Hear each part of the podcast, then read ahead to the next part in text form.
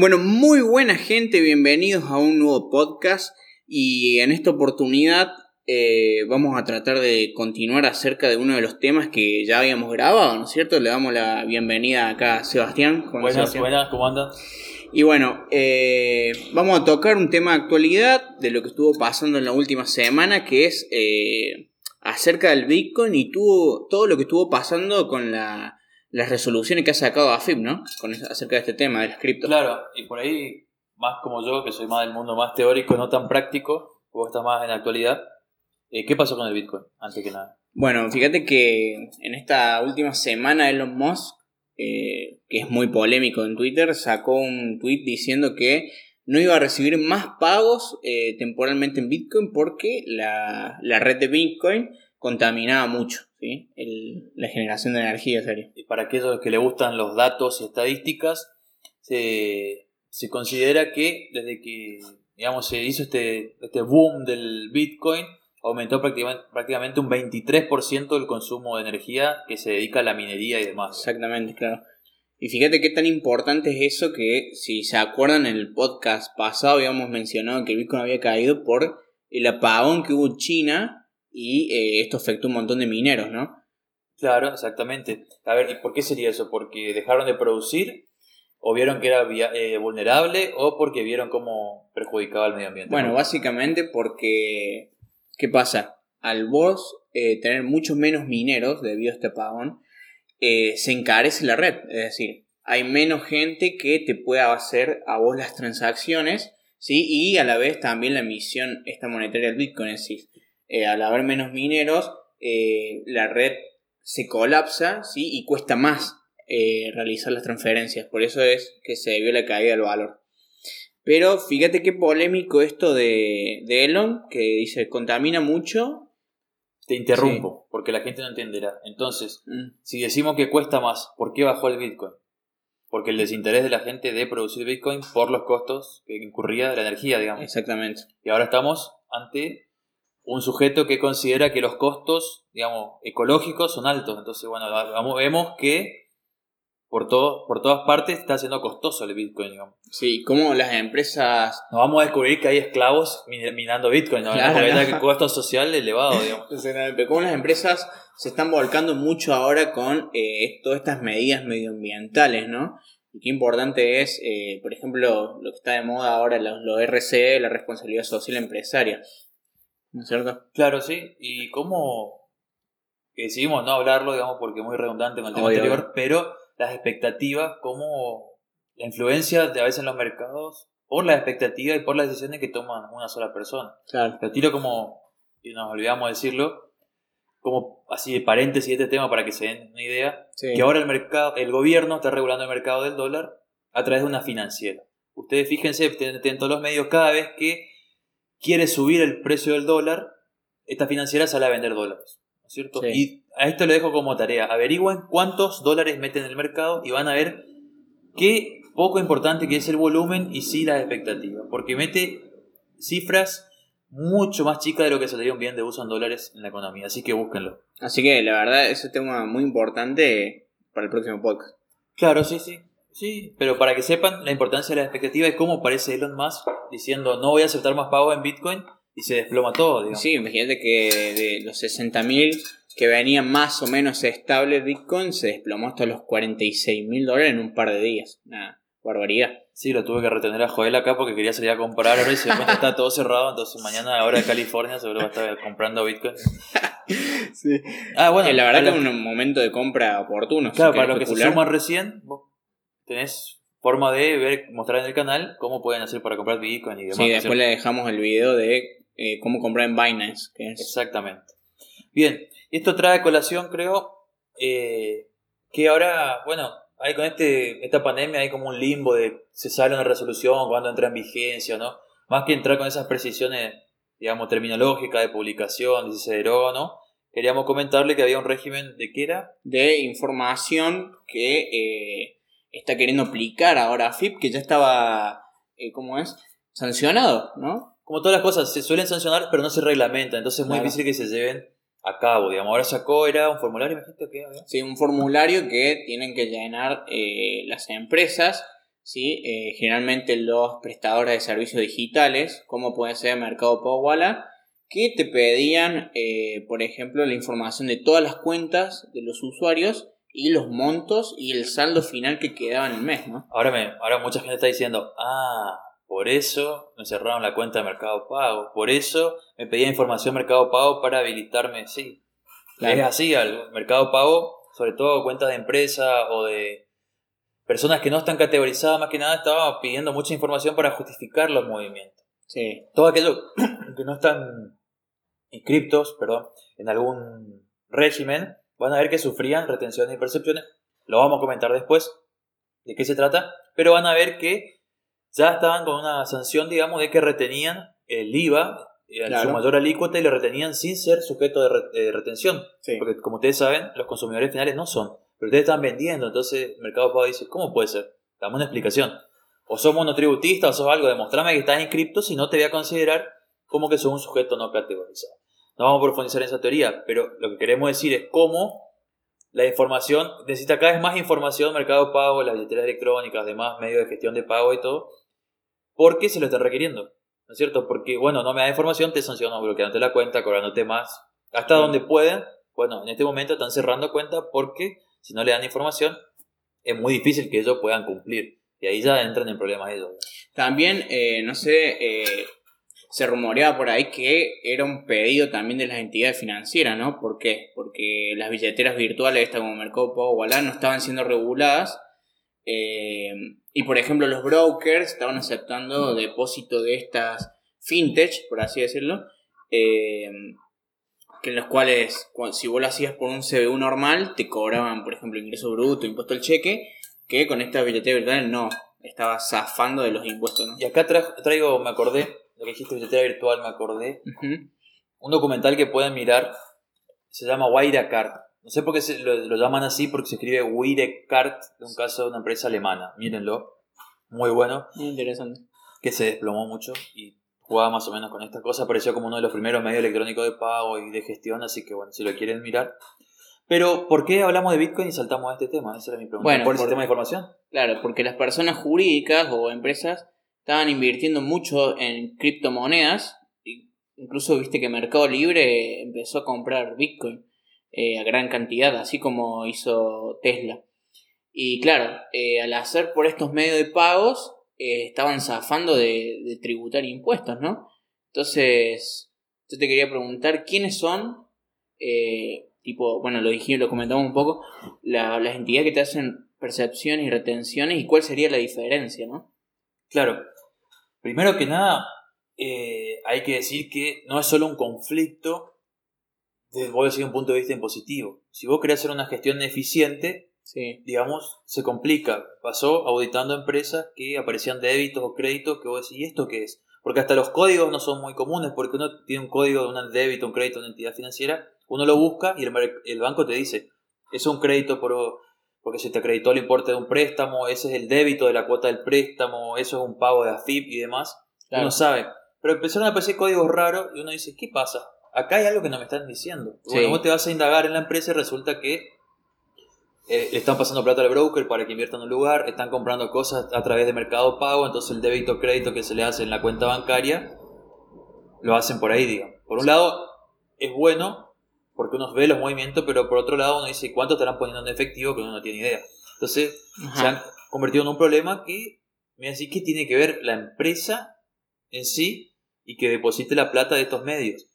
En que uno cuando analiza una empresa analiza no solo las ventas, las compras, sino que la caja tiene que corresponderse, o los, bancos, la disponibilidad de corresponderse con las compras y ventas que hizo.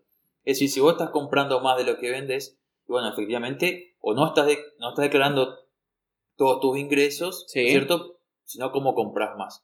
O tus ingresos están flotando por otro lado, que en este caso, que a uno le sirve para detectar que están haciendo cosas por mercado pago. Están cobrando por mercado pago y ahí se acreditan la cuenta bancaria. Entonces ahí vos le decís, che, esto tendría que estar facturando, lo facturaste, ¿no? Ah, bueno, entonces solo un problema en la forma de cobro.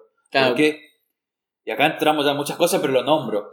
Por ejemplo, la ley anti-evasión y demás. ¿Qué te dice? Que vos te puedes tomar crédito operaciones eh, mayores a mil pesos, el crédito operaciones mayores a mil pesos, si no se no se cobró mediante algún medio electrónico, algún medio de pago válido. Claro, esto es bancarizado, ¿no? ¿Me puedo tomar crédito de una operación por mercado pago? Bueno, son diferentes interrogantes que uno hace que salte la claro, no solo por la tributación, digo. exactamente. Por, eso todas estas eh, resoluciones, ¿no? Para que sean, por así decirlo, entre comillas, bancarizado todas estas billeteras virtuales. Claro, y es una mayor transparencia.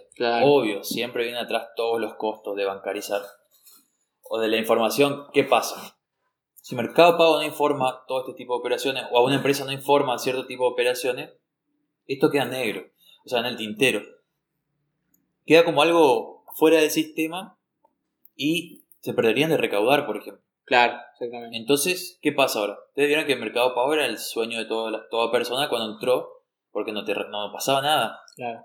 Ahora, si, si vendés a alguien que tiene un documento de otra provincia y demás, que aparece retención de ingreso bruto, percepción de ingreso bruto, te aparecen todas esas cosas, digamos.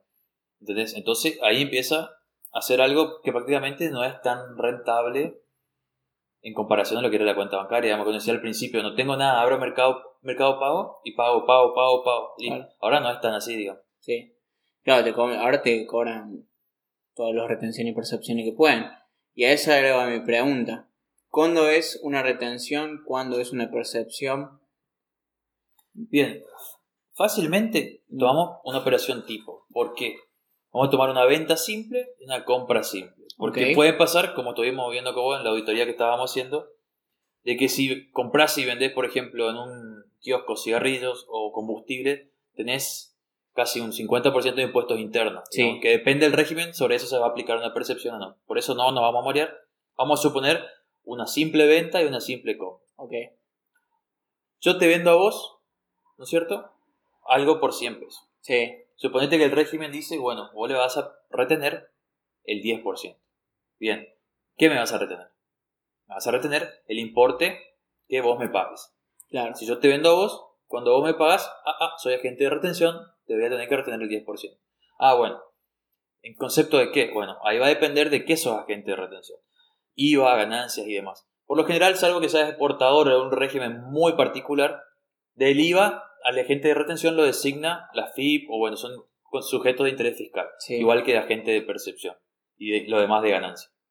O sea, ingreso bruto, que es provincial, tiene más que ver con parámetros de facturación y demás, que vos pasas ciertos parámetros te convertís automáticamente en agente de percepción o de retención. Lo cual no quita que también hay tipos de regímenes especiales que no importa el nivel de facturación, vos sos agente de percepción, de acuerdo a diferentes disposiciones. Ok.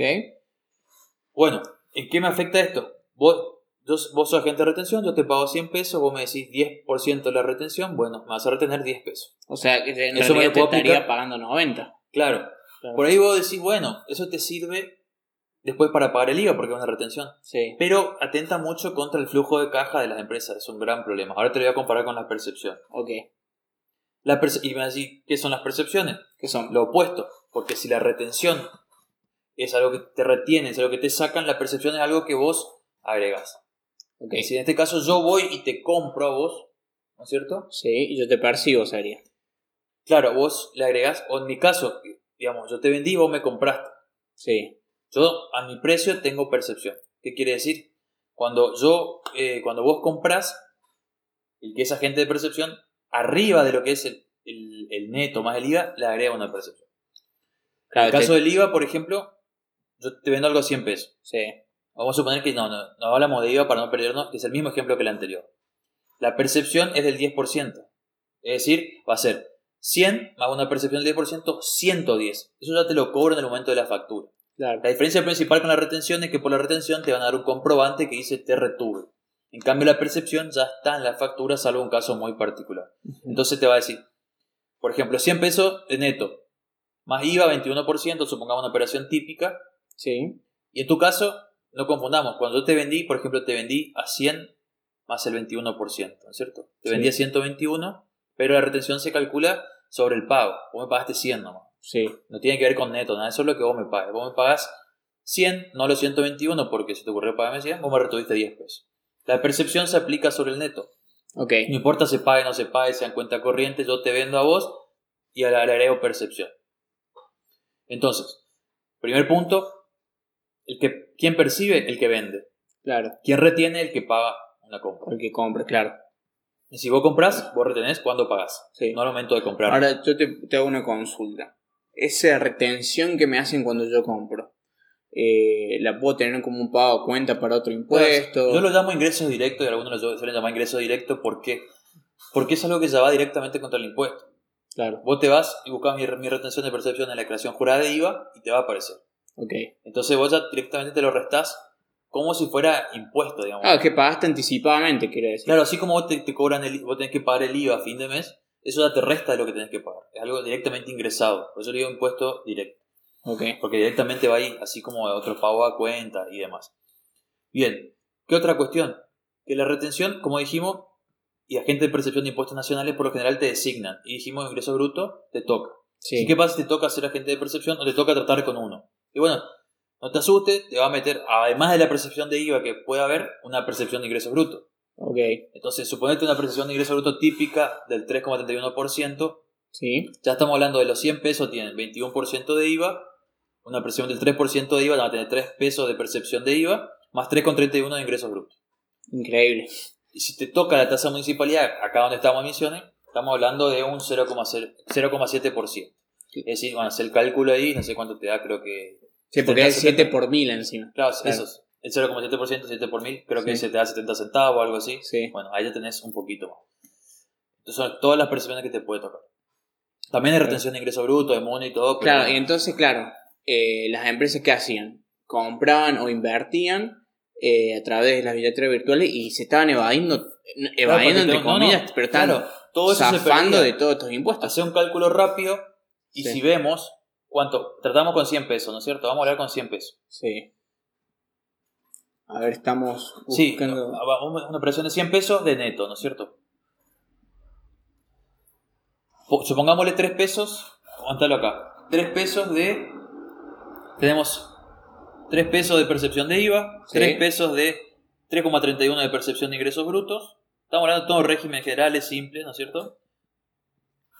Y más un más 70 centavos de percepción de municipalidad. sí. Tenemos 7, 8 pesos redondeando de percepciones. ¿Cuánto es? El 8%. Es decir, el gobierno se estaba perdiendo el 8% en percepciones por sujetos que no estaban dentro del sistema de retención y percepción. Claro, si no es mucho, pero en realidad es, es muchísimo y fíjate con la cantidad de personas, millones y millones que usan eh, Mercado Pago Bala, ¿no? Entonces, se está perdiendo mucha guita el gobierno de reglamentar, por así decirlo. Claro, y digámoslo así, este 8%, cuando vemos los márgenes entre billetera electrónica y demás, hace, los que quieren ver la comparación, por ejemplo, entre Walla, ¿no es cierto?, y Mercado Pago, pueden ver que cualquier 1% o 2 te hace mucha diferencia a la hora de vos calcular tu finanza, ¿no es cierto? Exactamente. Entonces, eh, ¿qué presión impositiva está surgiendo, no? Cada vez más y más impuestos. Claro, porque vos fijate, ¿qué pasó acá que no sé si alguien se dio cuenta no? O él me retuvo y yo percibí. Claro. Porque vos me pagaste y yo te vendí. Exactamente. Como Entonces, una doble imposición, por así decirlo. Se dan momentos distintos, por lo cual puede ser que vos me retengas a mí, que yo efectivamente te persiga a vos. Pues yo te percibo al momento de la compra y vos me retenés al momento del pago. Claro. Salvo que seamos tan eficientes como para acordar que yo te percibo y vos ya me pagás por la diferencia o el que sea mayor va a percibir el que sea menor. Eh, digamos, si yo percibo más que lo que vos me tenés que retener, te percibo por la diferencia o vos me retenés por la diferencia. Eso ya quedará como finanza nuestra. En los papeles vos vas a tener que ingresar la retención y yo tendré que ingresar la percepción. De todas formas, el ingreso al fin. Así que bueno, esa era la noticia de la semana porque, bueno, se está empezando a reglamentar todo esto. Eh, se, están viendo casos, ¿se ve? Casos, problemas con Sí. Bueno, ahora parece que los monotributistas no van a pagar el impuesto al cheque. Claro. Pero sí las personas jurídicas, pero entre cuentas, entre la misma empresa, no, no van a pagar. Pasa que está migrando todo a lo electrónico, porque ya cheque complicado para alguien hoy, prefieren hacer la transferencia de manera electrónica. Sí. Así que bueno, eh, muy interesante. También podríamos tocar, eso que lo, lo dejen en comentario a la gente si lo quiere saber, eh, las diversas formas en que te cobran ingresos brutos, por lo menos acá en la provincia, ¿sí? Misiones, que muy interesante. Claro, y en otras, en otra, y para los que les interese entender un poquito más, después le vamos a comentar el tema de la jurisdicción. ¿Qué es la jurisdicción? Porque Así, ¿qué carajo me, perdón la expresión, me importa la jurisdicción? No. Es un conflicto muy común en ingresos brutos, convenio multilateral, es decir, cuando vos tributas en varias provincias, que estas retenciones o percepciones que te hacen, por ejemplo, por operación electrónica, sientan tu base, sientan una participación en la jurisdicción vas a tener que inscribirte, por ejemplo, en misiones por una transferencia que hiciste a alguien que está en misión. Claro. Un tema más confuso, pero bueno. Consulten si quieren hablar sobre esto, si quieren que, qué tema quieren que hablemos. Y bueno, y nos vemos en el próximo podcast. Así Que, nos vemos. chao. chao.